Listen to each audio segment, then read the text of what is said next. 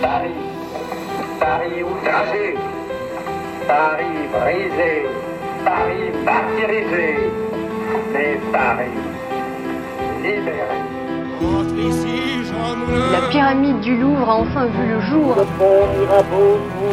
À Paris, le centre Georges Pompidou. Les Halles, aux fleurs. La Tour Eiffel, car c'est d'elle qu'il s'agit, reçoit chaque année près de 6 millions de visiteurs. Intitulé Accord de Paris. Et le quartier latin, jusqu'à l'aube, allait être secoué de violence telle qu'on n'en avait jamais vu. Les murs de Paris recèlent de mystères. Derrière chaque façade, chaque porte, se cache l'histoire de celles et ceux qui l'ont traversée. Explorer à nos côtés des siècles d'aventures, à la croisée d'événements merveilleux et des temps les plus obscurs. Cette semaine, avec À la rencontre de l'histoire, rendez-vous sur la rive gauche, à deux pas du Panthéon. Dans la rue Valette, loin du boucan de la Sorbonne, le numéro 2 abrite les vestiges de notre civilisation. À travers le destin fascinant des habitants, plongez dans le passé et découvrez un Paris disparu. Laissez-vous guider dans les rues tortueuses de Paris. Oserez-vous écouter? Notre histoire commence au 5e siècle. La légende raconte qu'un dragon terrorisait alors Paris. Marcel de Paris sauva une femme pécheresse des griffes de la créature et la terrassa d'un unique coup de crosse. Après le prodige qu'il aurait accompli, il est canonisé et reçoit des terres sur la montagne Sainte-Geneviève. C'est sur celle-ci qu'est fondé le Clos Bruno. S'il ne comprend que quelques rues, le lieu connaît pourtant une histoire très riche. Son l'Empire des Francs pour être dans le monde l'instrument de vos divines volontés, le glaive et le bouclier de votre sainte église, nous vous en prions. Sire, l'aube pointe, il faut partir. Battez mon cheval, Théobald. Bien, sire. Saint-Hilaire, veillez sur nous. Peu de temps après avoir fondé le royaume des Francs et s'être converti au christianisme, Clovis décide en 508 de faire de Paris la capitale de son royaume. C'est à cette période qu'il ordonne la construction sur la montagne Sainte-Geneviève d'un oratoire dédié à Saint-Hilaire. Le roi professe un culte particulier à l'égard du premier évêque de Poitiers. C'est à lui qu'il se croit redevable de la victoire remportée à Vouillé en 507 sur Alaric, roi des Visigoths. Pour Pour les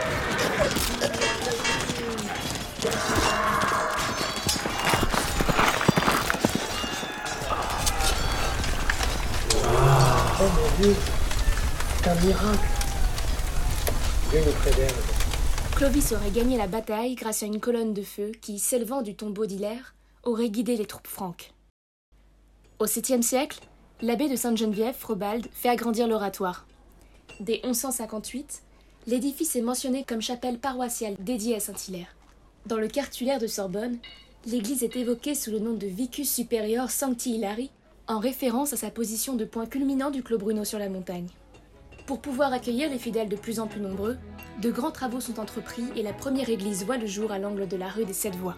Cette église dotée d'un clocher est l'une des plus vieilles de Paris. Dès le Moyen Âge, on doit aux communautés ecclésiastiques l'expansion du vignoble parisien. On fabrique au Clos Bruno l'un des meilleurs vins de Paris. Mais le quartier est alors moins connu pour ses paroisses que pour les filles de mauvaise vie qui y officient. Ah oui, faut surveiller surtout pour éviter le gel. Une bouteille de terminage, tu seras gentil. Moi, je veux bien une campagne comme ça, là, tous les deux. Tiens, d'ailleurs, ça me fait penser. L'autre jour, je suis venu pour le repas de midi, je demande un verre de pinard, et je lui commande des rigottes pour le début de la soirée. Et bah tiens, c'était les deux poètes qui sont là-bas derrière. Bref, je me si j'ai de quoi payer. Je crois que tu me demandes ça que je lui dis. Au XIVe siècle, le renouvellement d'une ordonnance de Saint-Louis en fait état. Celles que l'on appelle les filles dissolues sont sommées d'habiter uniquement à neuf adresses parisiennes, parmi lesquelles on trouve la rue Fromentel, actuelle rue Lano. Si elles venaient à occuper d'autres quartiers, les filles publiques étaient emprisonnées au Châtelet, puis bannies de Paris. À la fin du XIIIe siècle, Guillaume de Paris faisait déjà allusion à la part sombre de la capitale dans le dit des rues de Paris. Au fil de sa déambulation littéraire, le bonimenteur évoque régulièrement tavernes et prostituées. Eh bien, mon cher Guillaume, que faites-vous donc? J'écris, l'ami. Les travaux de l'église Saint-Hilaire m'ont donné l'idée de ce passage ce matin.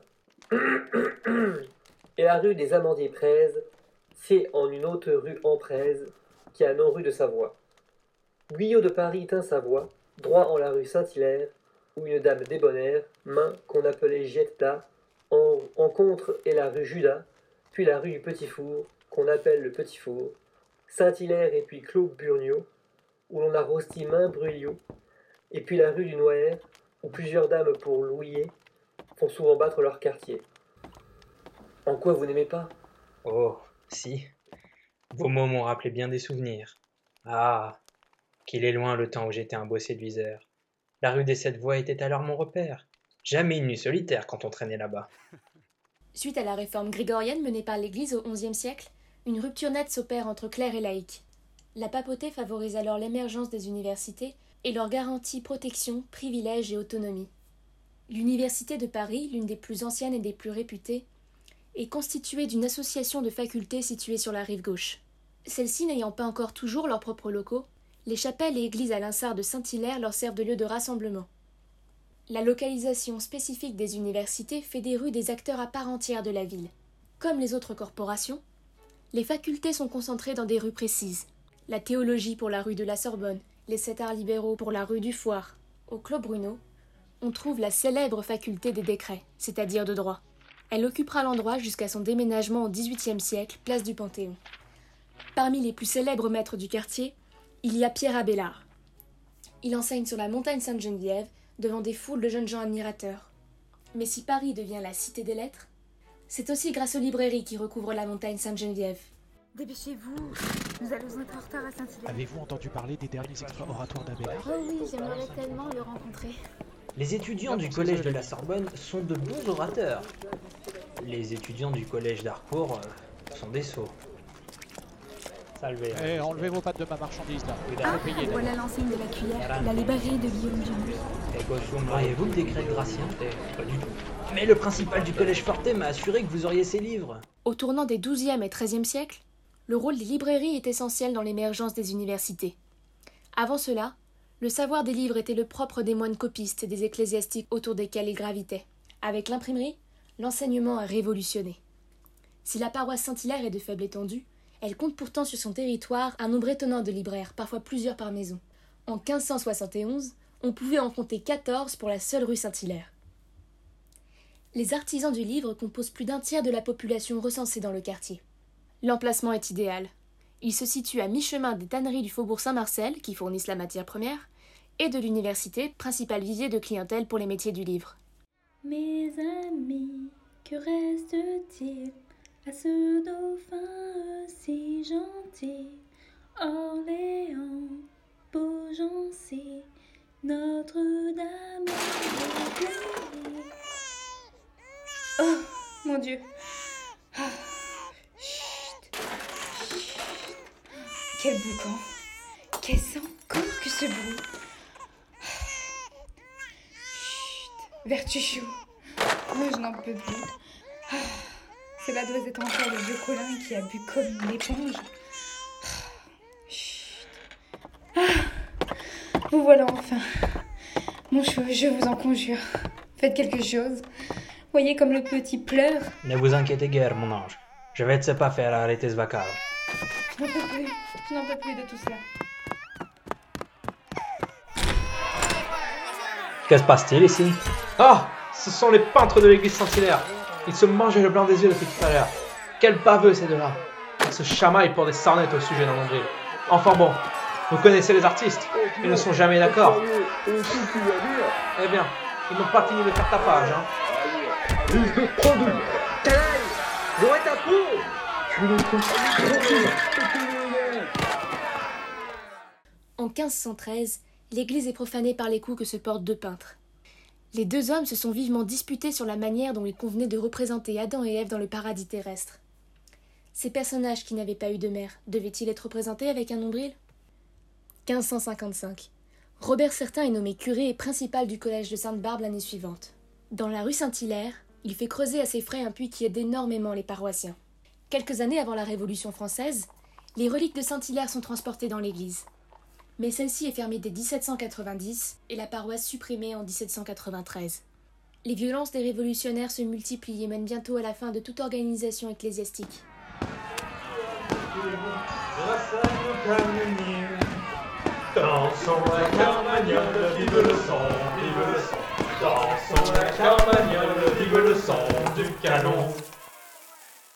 Deux ans plus tard, le monument est vendu comme bien national. Il est détruit en 1807 et laisse place à différents commerces.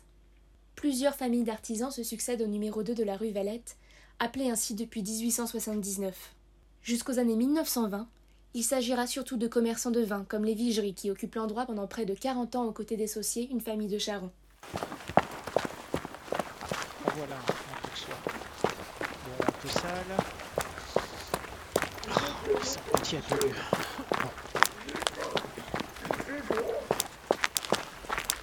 Avec bonne âme, monsieur. Un tissu. Bonjour voisin. Bonjour mon petit. Alors, comment vous portez-vous? Oh, depuis la mort de papa, euh, ce n'est plus tout à fait comme avant, vous savez. Il manque, c'est certain. Et puis, regardez un peu autour de vous. Je ne reconnais plus ce quartier. Enfin. Et vous, de votre côté Les affaires sont-elles bonnes? Bonjour monsieur, vous aurez pas quelque chose à manger J'ai faim. Ah ça, mon enfant, je ne vends que du vin, moi. Je n'ai rien à te proposer, je suis désolé. Ne me regarde pas comme ça, gamin. Lève les yeux, je ne suis que charron. Merci quand même. C'est malheureux. C'est exactement ce que je vous disais. Je ne reconnais plus les lieux. Toute cette pauvreté dans la rue. C'est affolant. Oui, je dois bien l'admettre, l'endroit a changé. Le quartier est délabré.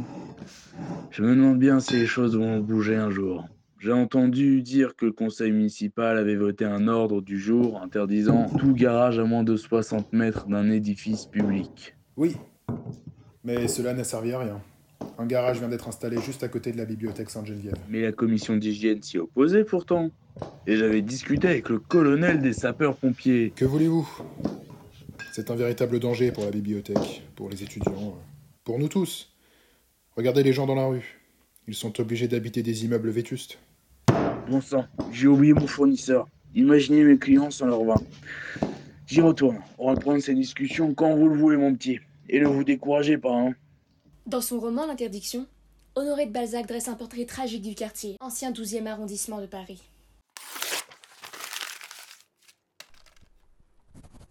Le plus pauvre quartier de Paris, celui dans lequel les deux tiers de la population manquent de bois en hiver, celui qui jette le plus de marmots autour des enfants trouvés, le plus de malades à l'hôtel-dieu, le plus de mendiants dans les rues, qui envoie le plus de chiffonniers au coin des bornes, le plus de vieillards souffrant le long des murs où rayonne le soleil, le plus d'ouvriers sans travail sur les places, le plus de prévenus à la police correctionnelle. Les années passent.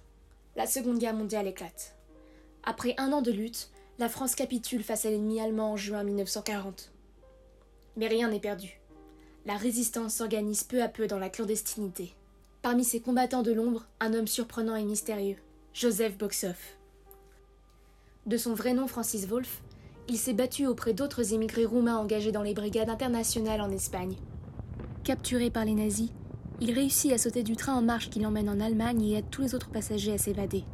Nous sommes en 1941 et Joseph Boxoff rejoint Paris. Engagé dans la résistance dès son arrivée, ses compétences d'ingénieur chimiste et son expérience lors de la lutte contre le franquisme lui valent de diriger l'OS-MOI. Aux côtés de Raoul Tanguy, il participe l'année suivante à la création des FTP-MOI, les francs-tireurs partisans main-d'œuvre immigrés. Spécialisé dans le déraillement des trains, il devient le chef du 4e détachement dit des dérailleurs, l'un des plus actifs de la résistance. Il organise alors des opérations d'envergure contre les chemins de fer utilisés par la Wehrmacht et les SS. Prudent, Joseph Boxoff change régulièrement de planque. L'une d'entre elles, au 1 bis rue Lano, l'actuelle de rue Valette, lui sert de dépôt d'armes et d'atelier pour la confection des bombes. Son agent de liaison et compagne, Charlotte Grouillard, dresse ainsi son portrait. Joseph Boxoff est un communiste courageux, réfléchi et profondément humain. Un homme modeste, invariablement calme, parlant peu, concentrant toute son énergie dans la lutte armée contre les forces militaires et répressives du nazisme. De tous les partisans, il fut le plus tenace et le plus minutieux dans la préparation de l'action. Il était capable de passer des nuits entières pour mettre au point le mécanisme d'une machine infernale ou convertir une mine anti-char en bombe à retardement. Il était soucieux de protéger la vie des hommes placés sous ses ordres et leur porter une affection fraternelle. À la tête du groupe, souvent appelé Manouchian Boxoff, il n'échappe pas à la surveillance de la brigade spéciale numéro 2 des renseignements généraux. Les policiers lui ont donné, comme aux autres membres, un nom de code faisant référence à l'endroit où ils l'ont repéré. Le surnommé Ivry est traqué depuis le 20 septembre.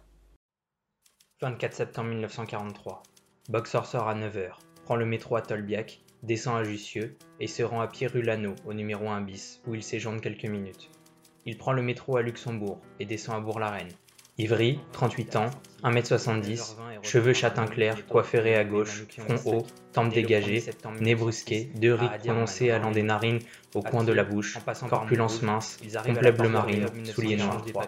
Boxov sort de son domicile Manoukian fait quelques emplettes dans le cœur à Montrouge et à l'angle des rues Pasteur rue de présence, il rencontre un individu que nous ne sort pas de la soirée. L'étau se resserre. Joseph Boxoff est arrêté le 17 novembre 1943. Deux jours plus tard, une perquisition a lieu au 1 bis rue Lano. Les inspecteurs trouvent une mitraillette, deux armes automatiques, 33 boîtes de détonateurs, des dizaines de cartouches d'explosifs, une bombe. Torturé pendant plusieurs mois, le résistant est condamné à mort par le tribunal militaire du Grand Paris. Aux côtés de 21 autres membres du groupe Manouchian, Joseph Boxoff est fusillé au fort du Mont-Valérien le 21 février 1944. Quelques années plus tard, le deux rue Valette a bien changé. Au sous-sol est créé le caveau des Carcamousses. Les étudiants en droit de la Sorbonne établissent leur quartier dans cette cave décorée avec les moyens du bord. Parmi ces étonnants amoureux de la scène, on compte Anne-Marie Carrière, Bernard Lavalette, Catherine Sauvage ou encore Louis Beria. C'est au caveau des Carcamousses que pour la première fois à Paris, on lit en public les poèmes de Jacques Prévert. En 1948, c'est au tour du jazz d'envahir le lieu. Le caveau des Carcamousses laisse place au Kentucky Club fondé par Alex Garchini, un ancien légionnaire. En 1956, celle que François Mauriac surnomme le charmant petit monstre, Françoise Sagan, raconte une soirée au Kentucky Club dans son roman Un certain sourire. L'établissement fait fureur. Benny Carter, Claude Luther, René Frank, Kat Anderson et bien d'autres s'y produisent au rythme de soirées endiablées. Le Kentucky Club ferme définitivement ses portes en 1965. L'endroit devient le repère des malfrats. Dans les années 70 et 80, les proxénètes se servent de l'ancien club comme d'une vitrine. Les receleurs et les trafiquants de drogue y sont rois. Une nuit, un incendie ravage l'établissement. Nous sommes au début des années 1990. Un homme qui travaille dans le quartier, Michel Guidella, passe devant les débris entassés à l'entrée du deux rue Valette. Il décide alors de racheter l'endroit et d'y ouvrir un restaurant. Sa femme a grandi dans le quartier. Comme beaucoup de Portugais au début des années 60, la belle famille de Michel a fui la dictature de Salazar et s'est installée à Paris dans le plus grand dénuement.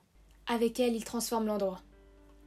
La clientèle est au rendez-vous, mais mari et femme décident de donner une nouvelle tournure à leur projet en 1995 en faisant du restaurant un pub. Le pub Saint-Hilaire tel qu'il existe aujourd'hui voit le jour. Le Clos Bruno est loin, mais la bière coule à flot comme le vin fabriqué ici des siècles plus tôt. De l'histoire, il ne reste aujourd'hui que peu de choses. Une partie de l'abside de l'église Saint-Hilaire et beaucoup de souvenirs. Ici s'achève notre voyage dans le temps. Rendez-vous la semaine prochaine pour un nouveau podcast au cours duquel nous traverserons les siècles et les rues de Paris à la rencontre de l'histoire. Notre histoire. Je m'appelle Caroline Ziani et vous venez d'écouter le premier épisode d'À la rencontre de l'histoire, un podcast réalisé pour le master Histoire audiovisuelle de l'Université Paris 1 Panthéon-Sorbonne. Le texte est de Caroline Ziani, Marion Dropsy et Dove Bon sur une bande originale de Caroline Ziani, à l'exception du chant des partisans d'Anna Marly. À la réalisation, au sound design et au mixage, Caroline Ziani. Un grand merci à Antoine Azria, Michael Borel, Arthur Bosquet, Jérémy Oro, Samuel Roditi et aux familles Dropsy Sedbou Musiani.